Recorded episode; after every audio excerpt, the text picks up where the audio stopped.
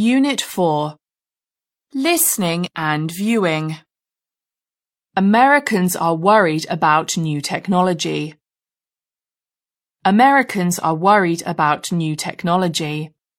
They are concerned that machines, including robots, will take over work now done by humans.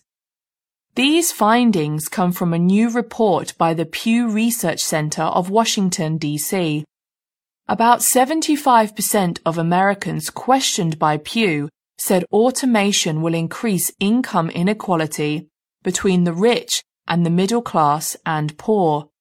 And 64% of people expect automation to be so common in America that people will face difficulty finding things to do with their lives.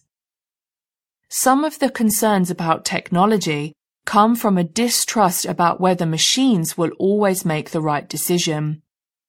Pew said many Americans believe humans have better judgment in dealing with complex matters, or when there is not one clear answer. One example is selecting a person for a job.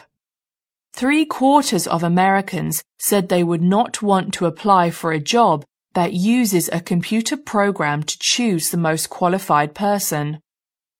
Americans have similar doubts about riding in a car without a driver. The Pew Research Center found that 56% of Americans would not ride in a driverless car. 59% said they would not use a robot caregiver. Most Americans want the government to limit automation. For example, 87% support a requirement that all self-driving cars have a human in the driver's seat who can take control when needed. Although self-driving cars can save time for people because one could do his work on his way to office, people are worried about their safety.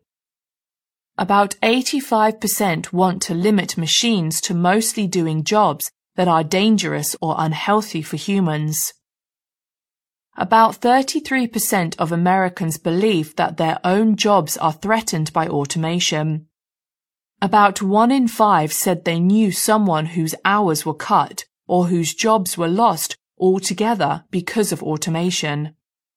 And only 25% expect more jobs to come from automation, Pew said.